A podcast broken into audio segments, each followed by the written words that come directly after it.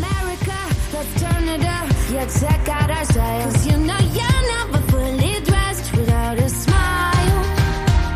Ha llegado la hora feliz, el espacio para los más pequeños de la casa.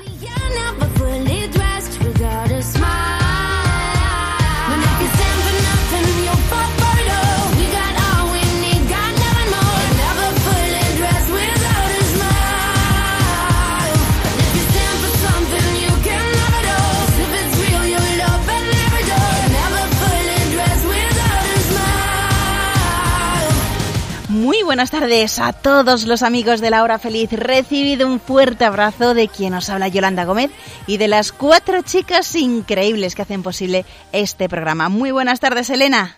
Hola. ¿Cómo estás, Blanca? Muy bien. ¿Qué tal, Nuria? Bastante bien. ¿Y tú, Sonia? Genial. Qué bien. Bueno, pues ya comienzan las vacaciones de verano. Qué bien, ¿verdad? Sí. Sí. Sí. Y seguro que tenéis muchos planes para estos meses. Sí. A ver, ¿como cuál? Ir diciendo alguno. Ir al pueblo. A ver, ¿qué más planes Nosotras tenéis? nos vamos a Tenerife. ¡Qué bien! Y de campamentos. ¡Qué bien, Sonia! ¿Tú algún plan que tienes ya para este verano? Pues yo voy a ir a la piscina. ¡Qué bien! Bueno, y seguramente todas vais a poder dormir un poquito más, ¿verdad? Sí. Bueno, y vosotros, amiguitos que nos estáis escuchando, ¿qué planes tenéis? Seguro que por lo pronto, lo dicho, descansar y dormir un poquito más y, como no, jugar con los amigos. Y si os vais a algún sitio, pues aprovechar para vivir alguna que otra aventura. Nosotros también tenemos algún que otro plan para el verano, pero estaremos aquí puntualmente para contaros cosas muy interesantes y pasar un rato divertido. Si durante las vacaciones no nos podéis escuchar en directo, no pasa nada. Recordar que siempre podéis seguir el programa a través del podcast de Radio María. Y así no hay excusa para no escuchar la hora feliz, ¿verdad, chicas? vale. Bueno, vamos a ver de qué va el programa de hoy.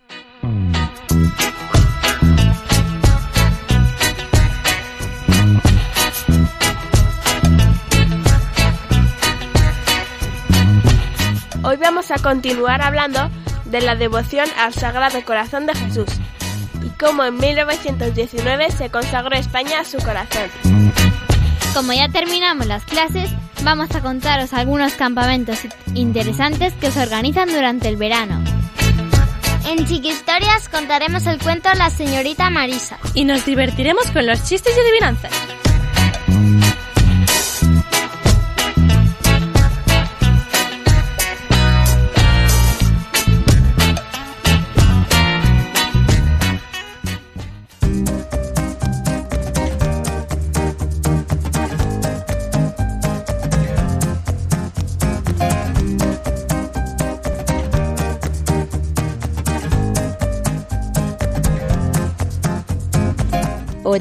Es tratar de amistad, estando muchas veces tratando a solas con quien sabemos nos ama. Santa Teresa de Jesús.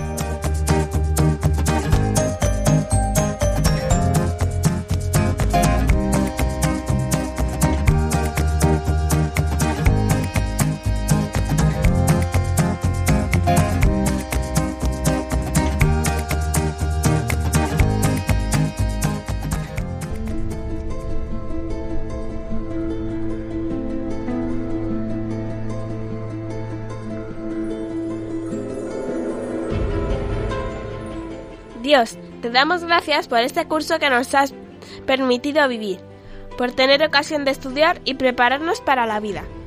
Gracias por los compañeros y amigos que has puesto en nuestro camino, por la amistad que ha surgido entre nosotros, por todos los momentos compartidos. Gracias Señor por nuestros padres, por el amor que nos han demostrado, por nuestra familia y el apoyo que hemos recibido. Gracias por nuestros profesores, por escucharnos, acogernos, orientarnos y animarnos, y por tener tanta paciencia con nosotros.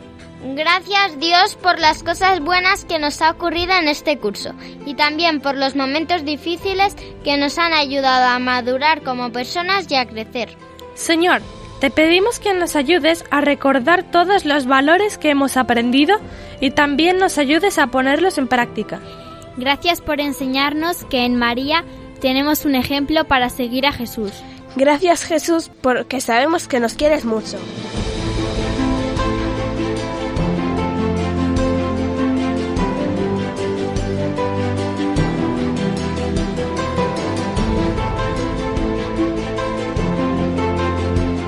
Cuánto tenemos que agradecer a Dios por tantas cosas. No os olvidéis, amiguitos, no solo de pedirle al Señor por nuestra familia, por los amigos, las personas que conocemos, los que están enfermitos o los pobres.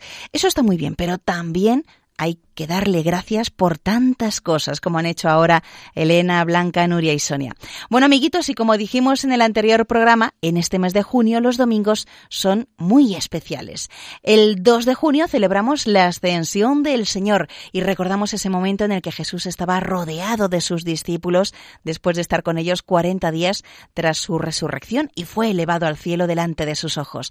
Luego, el 9 de junio, Pentecostés, la venida del Espíritu Santo sobre la Virgen María y los apóstoles, que les dio valor y entendimiento para dar a conocer por todo el mundo el mensaje de Jesús. Así comenzó la Iglesia y su misión apostólica y además concluyó el tiempo pascual. El 16 de junio celebramos el Día de la Santísima Trinidad y recordamos que adoramos a un solo Dios, en el que hay tres personas, Dios Padre, Dios Hijo y Dios Espíritu Santo. Y hoy, jueves 20 de junio, en algunas localidades de España celebran el Día del Corpus Christi, aunque en la mayoría de los sitios, donde el jueves es un día laborable, pues se traslada al domingo para celebrarlo por todo lo alto. Y es que en la fiesta del Corpus Christi, la fiesta del Santo Cuerpo y Sangre de Cristo, recordamos esa conexión que hay de la Eucaristía con la pasión de Cristo. Y lo hacemos con procesiones por las calles llevando la Eucaristía mientras cantamos y rezamos y así pues manifestamos nuestro amor al Santísimo Sacramento.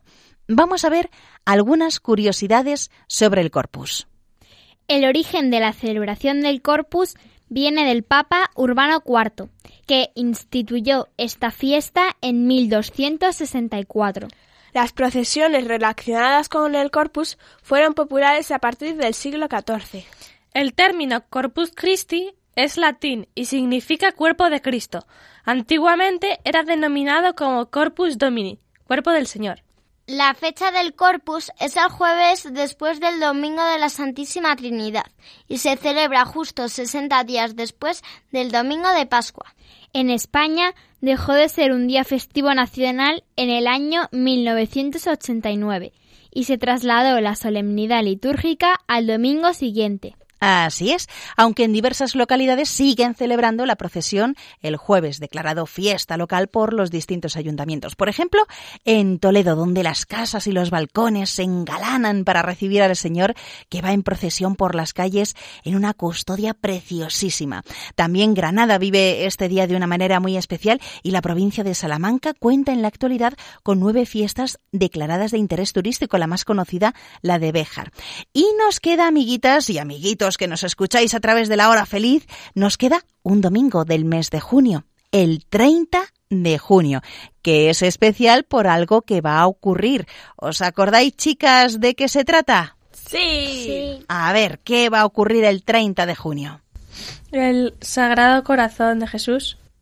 Eso es, será la renovación de la consagración de España al corazón de Jesús. Será a las 10 de la mañana y lo podréis seguir en directo a través de Radio María. Este año se cumplen 100 años de la primera consagración. Por eso celebramos un año jubilar muy especial. Pero vamos a hacer un poco de historia. El 30 de mayo de 1919, en el Cerro de los Ángeles, en Getafe, que se considera el centro geográfico de España, se congregaron las autoridades religiosas, civiles y militares, con gran multitud de fieles, junto al recién construido monumento al Sagrado Corazón de Jesús. El nuncio de su santidad, Monseñor Francesco Ragonesi, lo bendijo. Luego el arzobispo de Madrid, Monseñor Prudencio Melo, en esa época presidió la Santa Misa. Y antes de la bendición final se leyó un telegrama del Papa Benedicto XV. El nuncio impartió la bendición papal y a continuación se expuso solemnemente el Santísimo Sacramento estando entonces arrodillados todos los presentes, el rey Alfonso XIII, de pie en nombre del pueblo español, hizo lectura solemne de la oración mediante la cual se expresaba públicamente la consagración de España al Sagrado Corazón de Jesús. ¿Y qué es lo que dijo el rey Sonia? España, pueblo de tu herencia y de tus predilecciones. Sé postrado y reverente ante ese trono de tus bondades que para ti se alza en el centro de la península. Reinad en los corazones de los hombres, en el seno de los hogares, en la inteligencia de los sabios, en las aulas de las ciencias y de las letras, y en nuestras leyes e instituciones patrias. Y en la columna que sostiene la imagen de Jesucristo, ¿qué se lee, Nuria? Reino en España. Así es, se daba cumplimiento de esta manera a la promesa hecha por el Sagrado Corazón de Jesús al Beato Bernardo de Hoyos, reinaré en España, a la vez que se materializaba en nuestra nación esa petición que había hecho el Papa León XIII, que era Elena consagrar el género humano al corazón de Cristo en 1889, expuesta en la encíclica Annum Sacrum. Y es por todo ello por lo que nos preparamos ahora para celebrar el primer centenario de la consagración de España al Sagrado Corazón de Jesús y pedir que dé muchos frutos de santidad. Bueno, pues vamos a escuchar lo que nos dice el obispo auxiliar de Getafe, Monseñor José Rico Pavés.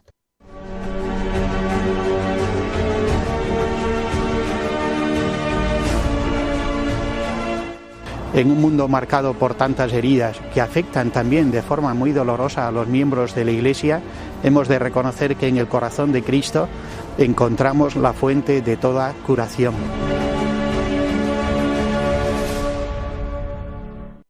Y este es el deseo del obispo de Getafe, Monseñor Ginés García Beltrán, para que celebremos este año jubilar. Yo deseo y así os pido que este año sea realmente un año de renovación eclesial y un año de evangelización.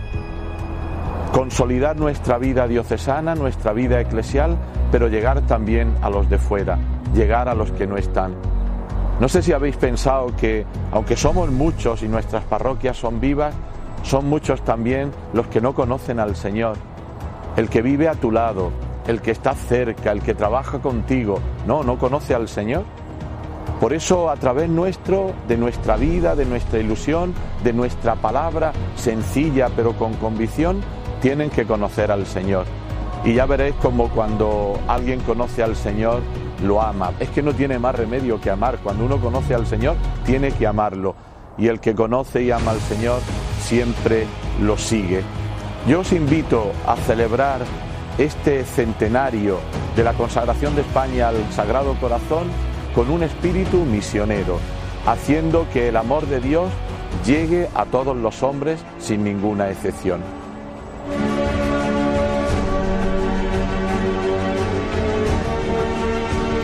Pues ya sabéis, todavía estamos a tiempo de prepararnos para consagrarnos cada uno de nosotros al corazón de Jesús que tanto nos ama y que entregó su vida por nosotros. La Eucaristía es el gran encuentro con el corazón de Cristo y te hace capaz de abrirte a los dones de Dios. Y, como no, acudamos a la Virgen, que nos puede enseñar cómo hacerlo. Vamos a pedirle que nos ayude y sigamos rezando, hablando con Jesús, conociéndole cada vez más y mejor. Tenemos que agradecer esta devoción al Sagrado Corazón de Jesús, a tres santos que amaron mucho a Jesús y que confiaron en él. A ver, amiguitas, ¿os acordáis quiénes eran? Lo dijimos en el anterior programa. A ver, eh, uno de los tres. A ver, Sonia. Santa Margarita María de Alacoque. Muy bien, Blanca. San Claudio de la Colombier. Muy bien, Blanca. Y nos queda uno, uno de estos tres santos que dieron a conocer la devoción al Sagrado Corazón de Jesús. A ver. Nuria. Padre de Bernardo de Hoyos. Eso es, el Beato Bernardo de Hoyos. Si os acordáis, Santa Margarita María de la Coque fue a quien se le apareció Jesús y le pidió que se celebrara cada año la fiesta del Sagrado Corazón el viernes de la semana siguiente a la fiesta del Corpus Christi, que este año será el 28 de junio. Luego está, como ha dicho Blanca, San Claudio de la Colombier, el director espiritual de Santa Margarita y que difundió el mensaje del corazón de Jesús.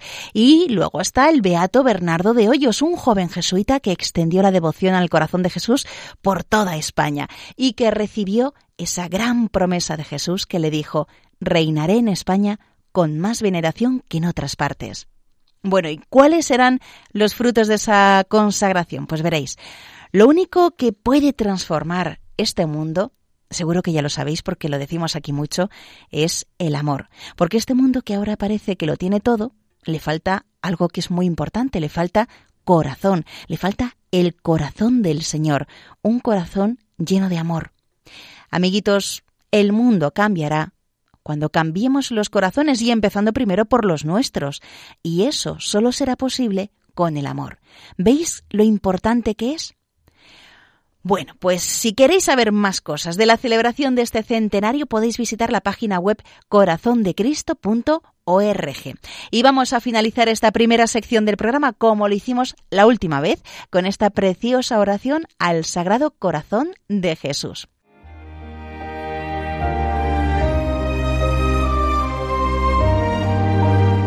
Ven Espíritu Santo, inflama nuestro corazón en las ansias redentoras del corazón de Cristo, para que ofrezcamos de veras nuestras personas y obras en unión con Él por la redención del mundo. Señor mío y Dios mío Jesucristo, por el corazón inmaculado de María, me consagro a tu corazón y me ofrezco contigo al Padre en tu santo sacrificio del altar. Con mi oración y mi trabajo, sufrimientos y alegrías de hoy, en reparación de nuestros pecados y para que venga a nosotros tu reino. Te pido en especial por el Papa y sus intenciones, por nuestro obispo y sus intenciones, por nuestro párroco y sus intenciones. Amén.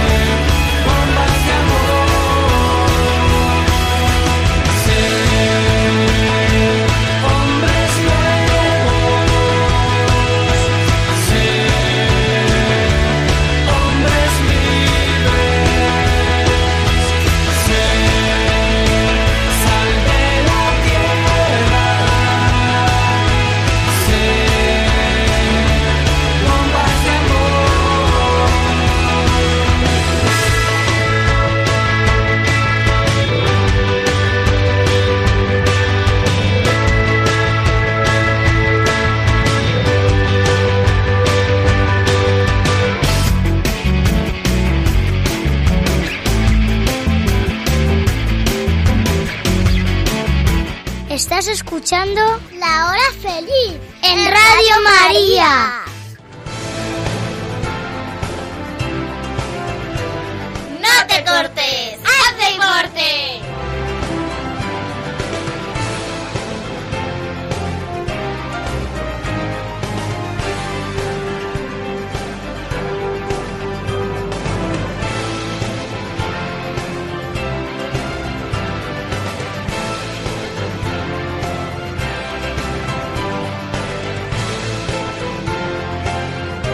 Bueno, con el comienzo de las vacaciones de verano, pues muchos de vosotros ya estaréis preparando las maletas para disfrutar de algún campamento en la naturaleza, en la playa u otro tipo de campamentos como los urbanos. Hoy vamos a hablar, amiguitos, de algunos de estos campamentos diferentes. Vamos, a ver, yo digo diferentes porque son diferentes a los que había en mi época, que eran principalmente campamentos de montaña o campamentos que había cerca de la playa. Pero ahora con el tiempo han surgido muchísimos más campamentos muy diferentes y variados, así que vamos con lo que nos tiene que contar Nuria.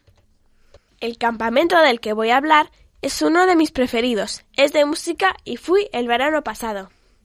Cada día tocábamos cuatro horas, de las cuales dos eran individuales y dos en grupo. De las veces que íbamos al albergue, a la escuela y a la piscina andábamos una hora diaria. Al principio me dolían los dedos de tocar, pero no me quejaba. Por la mañana nos levantaba el profesor de percusión disfrazado de gallo con gafas de sol y una pistola de agua en la mano.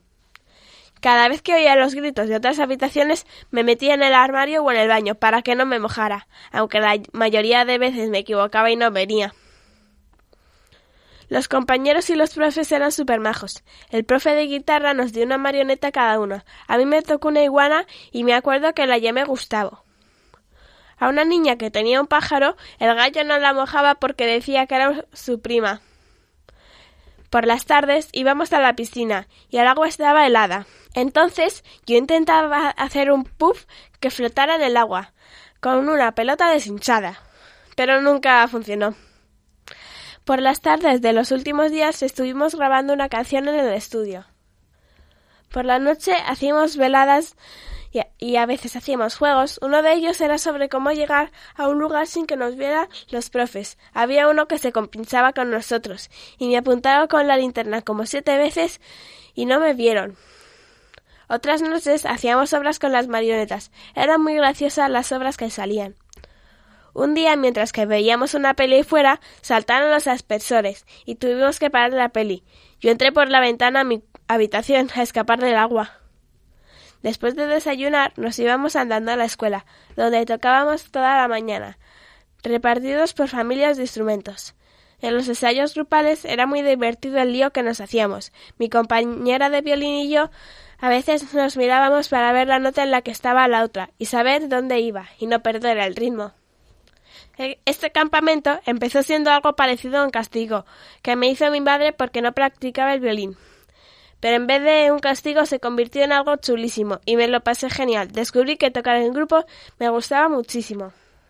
Qué bien, Nuria, hay que ver, te lo pasaste genial y seguramente que este año pues lo mismo, ¿verdad? Sí. Qué bien. Y por cierto, a la gente que le interese, se duerme allí. Muy bien. Sonia, ¿y tú de qué campamentos nos vas a hablar? Pues hoy os voy a hablar de una cosa que me encanta. Son los campamentos de cine. No me digas, ¿hay campamentos de cine? Pues sí, y están súper bien, porque el cine no es solo ponerse enfrente de una cámara y hablar, no, el cine también es los efectos especiales, el maquillaje, el vestuario y muchísimas cosas más. Os voy a contar algunos de ellos que se hacen en España. El primer campamento del que os voy a hablar se llama Cinema Camp y es para niños de 3 a 13 años. Se hace en Zamora, Segovia y Palencia. Entre otras actividades, podrás aprender cómo se hace una película, desde el guion hasta su proyección en pantalla, e incluso podrás rodar un cortometraje con tus compañeras. Oye, Sonia, ¿pero qué es un cortometraje para aquellos que no lo sepan? Es una mini película de más de 5 minutos y menos de 30, que en este campamento podrás rodar. También hay campamentos temáticos de películas muy conocidas, como las de Star Wars. Así es la temática que la empresa Quercus utilice para organizar el suyo en Jaén, en medio del Parque Natural de las Sierras de Cazorla. Segura y Las Villas. Es un campamento donde puedes aprender inglés en la English Jedi Academy, realizar diversas actividades de multiaventura, recorrer el laberinto de Darth Vader o construir tus propia espada láser o las casas de Naboo. También en la provincia de Castilla y León, en Busto de Bureba, Burgos, eh, en el albergue Puerta del Norte organizan un campamento donde se combina el inglés y el cine y que tiene un título muy molón. Legends English and Filmmaking, o sea, leyendas, inglés y rodando películas. Pero lo que más me ha gustado son los que organizan las esclavas carmelitas de Cuenca. Estas monjas, que llevan una década realizando campamentos temáticos sobre grandes sagas de cine, el año pasado eligieron también la saga de Star Wars, con el objetivo de transmitir valores como la amistad, la fidelidad y la lucha entre el bien y el mal. Para este año, el campamento que han presentado está basado en la historia de David, rey de Israel, de la que hay también muchas películas. Hay muchos más en toda España, por lo que lo mejor es que busquéis uno cercano a vuestra zona y apuntaros para vivir un verano de cine. Pues sí, sí, vaya, qué interesantes esos campamentos, Sonia. Y Blanca nos va a hablar de otro tipo de campamentos también muy interesantes. Adelante. Sí, yo he ido a varios campamentos y la verdad es que me lo he pasado muy bien en todos. Pero uno de los que más me ha gustado ha sido uno donde diseñé videojuegos y aprendí a programarlos. Seguramente a todos los que os gusten los videojuegos y la robótica os va a gustar, porque también recuerdo que trabajamos con Arduino. Y para los que no sepáis qué es Arduino, es una plaquita que va dentro de los robots para poder programarlos. Y si no os gusta mucho eso de dormir fuera de casa, no os preocupéis, porque es un campamento urbano y solamente duró unas dos semanas. Yo fui el verano pasado y voy a ir este año también. Otros campamentos a los que he ido han sido de ciencias. De hecho, al primer campamento que fue con nueve años fue uno urbano de ciencias llamado Mad Science, que significa ciencias locas. Y además fui con Nuria, que es mi hermana. Y unos años después fui a otro, pero ya de quedarse a dormir, y también con Nuria y con una amiga. Este lo hicimos en Hinojosa de Duero, que es un pueblo de la provincia de Salamanca.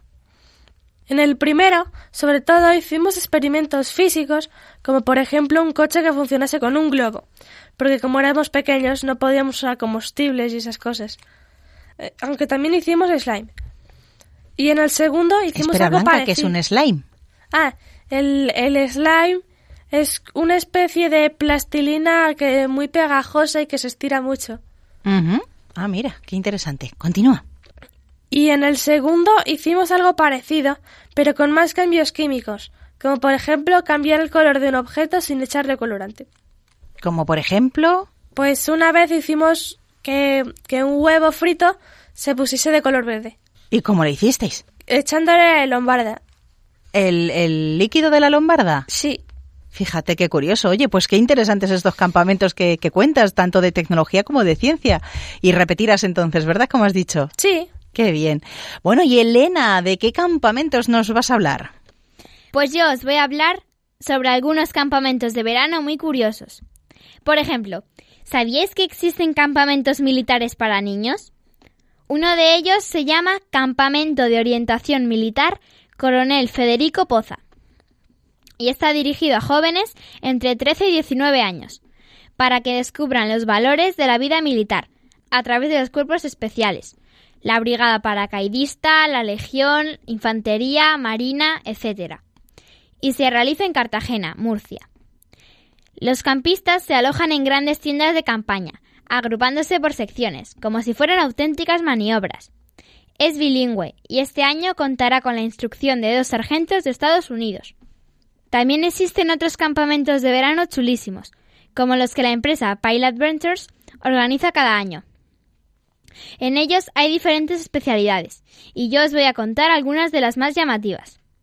En la especialidad de aviación, los campistas aprenden los conceptos básicos de los aviones, construyen y lanzan un cohete y practican el despegue con el simulador de vuelo de realidad virtual. Si lo que os gusta es el mundo del circo, las especialidades circo de Pale y trapecio de vuelo os encantarán, ya que podréis aprender a hacer acrobacias y también a usar el trapecio profesional. También hay otras actividades para aquellos que os guste más la moda y el arte, porque en este campamento podréis crear vuestra propia pasarela de moda o aprender las técnicas de, los grafitis del arte callejero. Bueno, todavía no os he contado las especialidades que más me han gustado a mí, y son las de agente secreto y guerrero ninja, en las que os divertiréis muchísimo con las misiones secretas y las carreras de obstáculos. Y ya que estamos en la radio, pues os diré que otra de las especialidades de estos campamentos es esa, radiodifusión, en la que los campistas podrán crear y organizar su propio programa de noticias. Madre mía, qué variados esos campamentos, Elena, es impresionante. Bueno, ¿a ti te gustaría asistir a alguno de ellos? Sí, a los de agente secreto y a los de bueno, radio. es verdad lo que has dicho, también los de ninja ahí que te llamaban la atención. Bueno, amiguitos, ya veis como nos han contado Nuria campamentos de música para aquellos que os guste la música. Los que os guste el cine, nos lo ha contado Sonia, que también hay campamentos de cine y de películas. Eh, Blanca nos ha hablado de esos campamentos de tecnología para los que os gusten los videojuegos y también de ciencia, esas curiosidades. Y Elena, bueno, estos campamentos curiosos. Impresionante. Pues nada, chicos, ahora a ver qué campamentos son los que más os gustan y a ver si podéis ir alguno en este verano.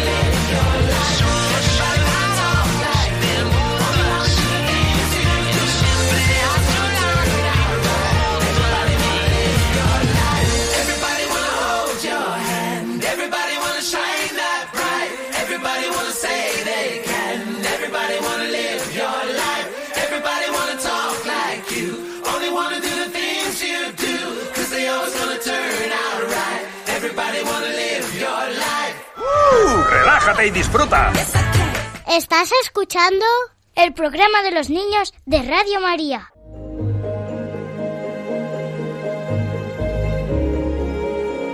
Chiqui Historias.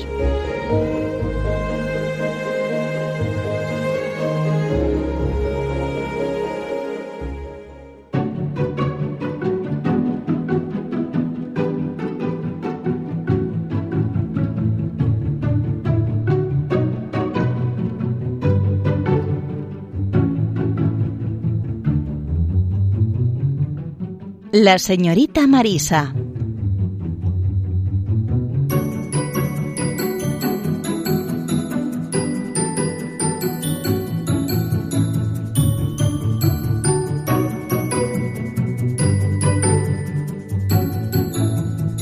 La señorita Marisa era la bibliotecaria del colegio y adoraba los libros. Siempre iba de una clase a otra cargando libros con sus delgadísimos bracitos. Los niños que llegaban nuevos al colegio la miraban al principio con un poco de miedo. Era tan seria. Pero en cuanto hablaban con ella de libros, se daban cuenta de que en realidad la señorita Marisa era la profesora más divertida del colegio. Solía vestir de colores estridentes, le gustaba saltar a la comba y jugar al escondite.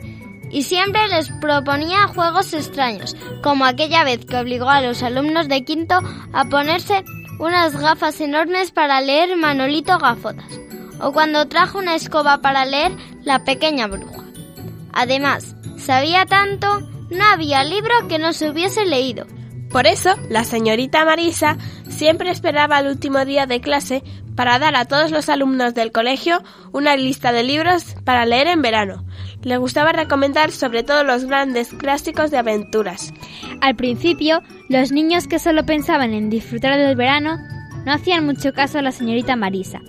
Pero cuando pasaban las semanas y empezaban a aburrirse del calor, la piscina y las pipas, muchos acababan leyendo alguna de las recomendaciones de la señorita Marisa. Y cuando por fin llegaba septiembre, los niños le contaban a la profesora lo que les había parecido aquellos libros. ¿Cómo me gustó la isla del tesoro? Pues yo me lo pasé genial con los tres mosqueteros. La señorita Marisa les escuchaba emocionada y su rostro serio se volvía alegre y no paraba de sonreír. Sin embargo, aquel junio los niños se dieron cuenta de que algo le pasaba a la señorita Marisa. He estado investigando. Exclamó un día Fabi, que era una niña de cuarto curso, a la que le encantaban las novelas de misterio. Seguro que está enamorado. Por eso suspira tanto. Exclamó Elsa, que iba a quinto curso y había empezado a leer libros románticos. Se habrá cansado de los libros, afirmó Ismael, que prefería dibujar cómics que leer los cuentos sin dibujos que le mandaban en sexto. Fabi interrumpió. No es eso. Como os digo, he estado investigando. Ya sé lo que le pasa. La señorita Marisa se jubila. Los niños se quedaron muy sorprendidos y también un poco tristes. ¿Qué iba a ser de la biblioteca del colegio sin aquella mujer extraña y sus disparatadas ideas? Pero no había nada que ellos pudieran hacer. Así se lo confirmó la directora. Lo único que podéis hacer es agradecerle todo lo que ha hecho por vosotros, para que se sienta querida por todos estos años en el colegio. Pero, ¿cómo podían hacer eso? Estuvieron toda la mañana dándole vueltas al asunto hasta que por fin encontraron una solución. Lo que más le gusta a la señorita Marisa son los libros, así que hay que regalarle un libro. ¿Pero cuál? Si se los ha leído todos. Uno solo para ella, uno que hagamos entre todos. Y ella puede ser la protagonista. Y así fue como cada uno escribió un cuento, una aventura de la señorita Marisa en el colegio, o en el mundo de fantasía de los libros y los encuadernaron todos juntos. Ismael fue el encargado de hacer las ilustraciones. Aunque no tenían mucho tiempo, con mucho trabajo y la ayuda de todos, los niños consiguieron terminar el regalo.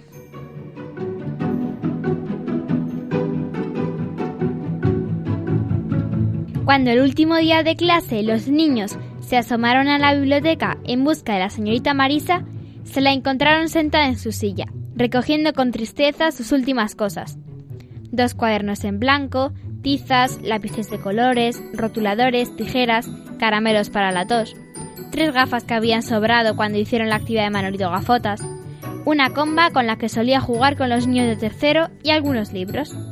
Señorita Marisa, esto es para usted. Cuando la profesora abrió aquel paquete y se encontró con aquel libro maravilloso, lleno de historias que sus niños habían creado solo para ella, comenzó a reír y a llorar a la vez. Les llenó de besos y abrazos y muy contenta repartió todos los objetos entre los niños. Ya no necesitaba llevarse nada a casa. Le bastaba aquel libro y la satisfacción de haber conseguido que aquellos niños amaran tanto los libros como los amaba ella.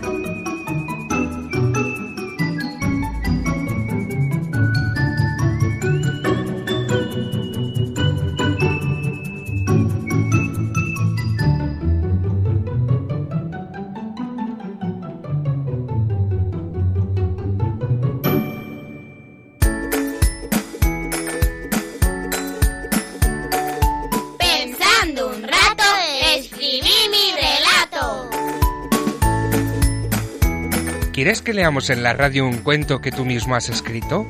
Solo tienes que decirles a tus papás que nos lo envíen al email lahorafeliz2 con número arroba radiomaria.es, indicándonos tu nombre, la edad que tienes, la ciudad donde vives y un teléfono de contacto. También puedes escribirnos por carta a la siguiente dirección. Paseo de Lanceros 2, primera planta, 28024 Madrid, poniendo Radio María, la hora feliz 2. De todos los cuentos que recibamos, el que leamos en antena recibirá una sorpresa. Ya sabes, la hora feliz 2 arroba radiomaria.es o por carta a Radio María La Hora Feliz 2, Paseo de Lanceros, número 2, primera planta, 28024, Madrid.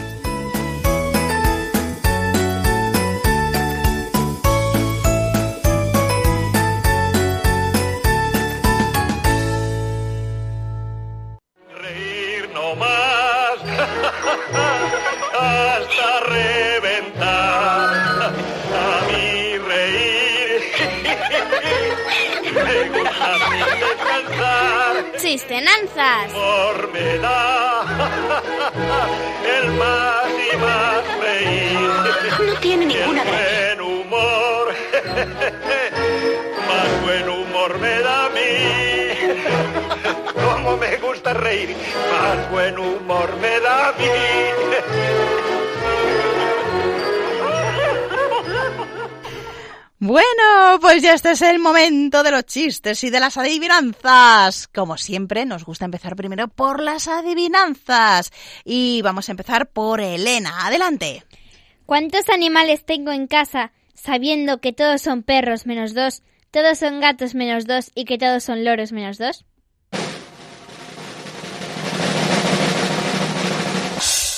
A ver qué puede ser, Sonia. Dos perros. No, perdón. Un perro, un gato y un loro. Sí.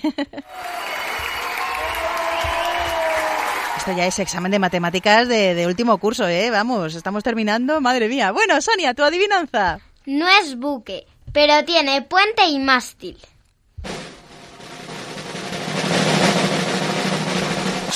A ver, Blanca, ¿qué puede ser? La guitarra. Sí.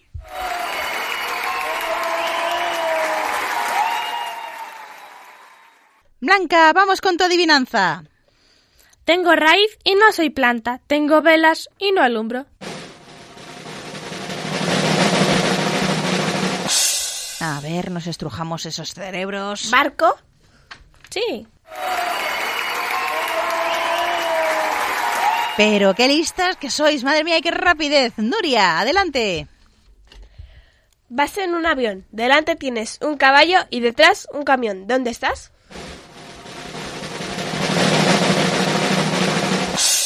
A ver, Elena. En un tío vivo. Sí.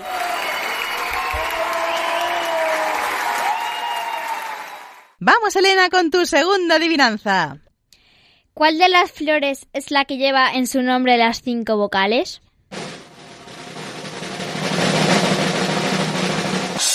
A ver qué flor puede ser. A ver, una pista. ¿Por qué letra empieza? Por la O. Y termina por la A.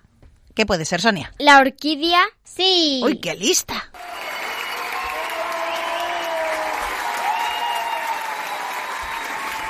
Estupendo, Sonia, tu segunda adivinanza. Normalmente te cobra por quitarte algo en vez de algo darte.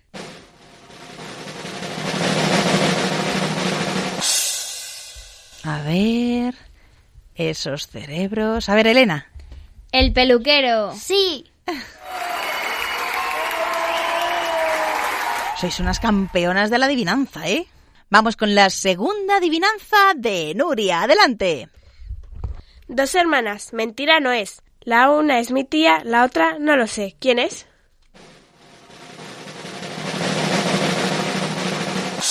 A ver, Blanca, ¿qué puede ser? O tu tía o tu madre. Sí.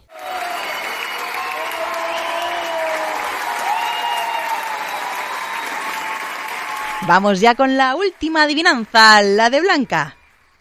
Por tu aroma y tu color, para adornarte clavan las mujeres en su pelo y los hombres en su solapa. A ver, Elena. El clavel. Sí.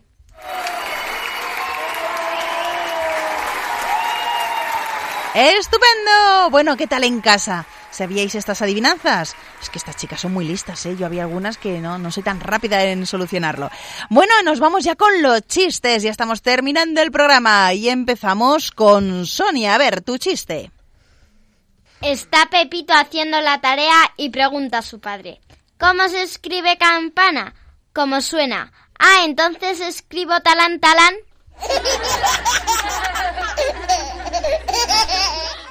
Nuria, tu chiste. Dice Jaimito, fuimos yo y Pepe. No será Pepe y yo, pero ¿qué dices si tú no fuiste? Blanca, tu chiste. Nos han cerrado todas las salidas. ¿Por dónde vamos a salir ahora? Pues por la entrada. Elena. ¿Dónde vas, Antonio? A por el estiércol para las fresas. Pero ¿por qué no te las comes con nata como todo el mundo?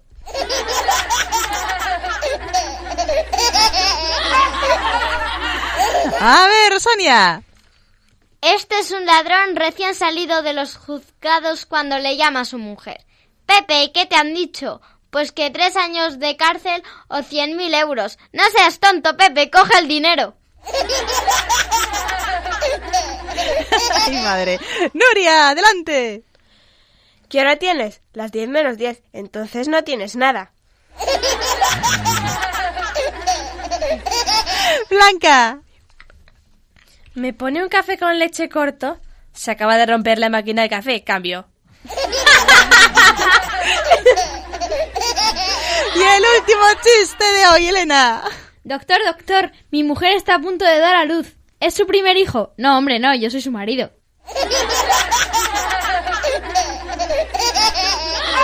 Madre mía, qué chistes. Muy bien, chicas. Bueno, pues em, amiguitos, llegamos ya al final del programa y espero que os lo hayáis pasado estupendamente.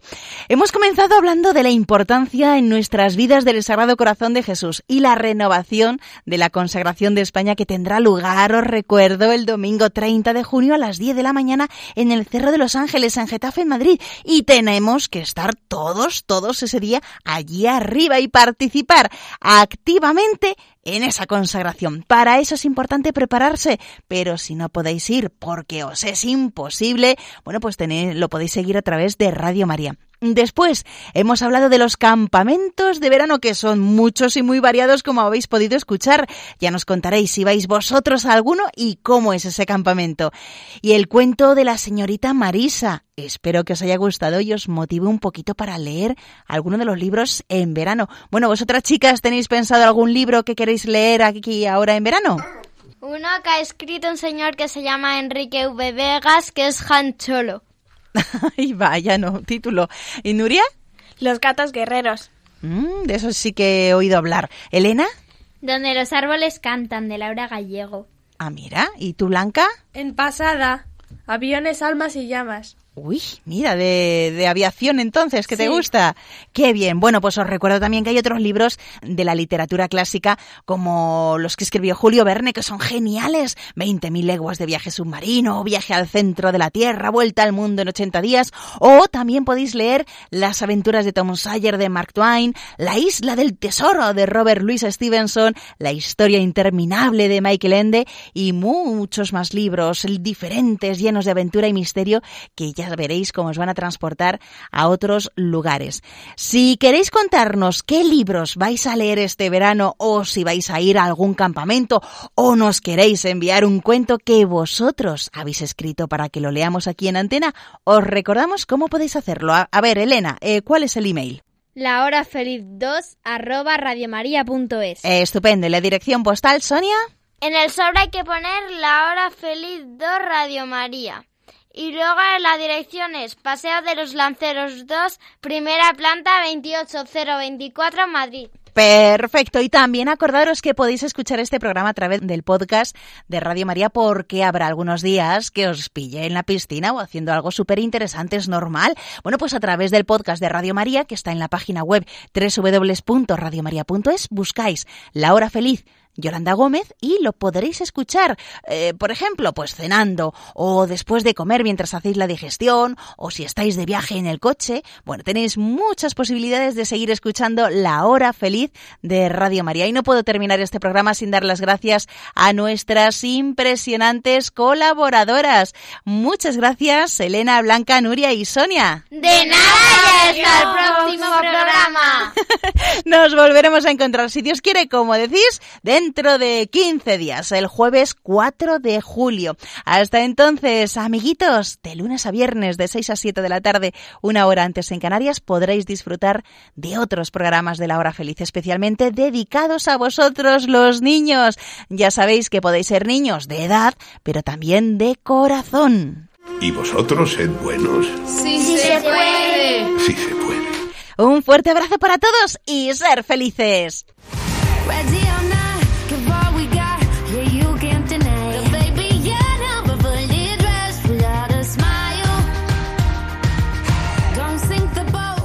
Así concluye La Hora Feliz, el espacio para los más pequeños de la casa.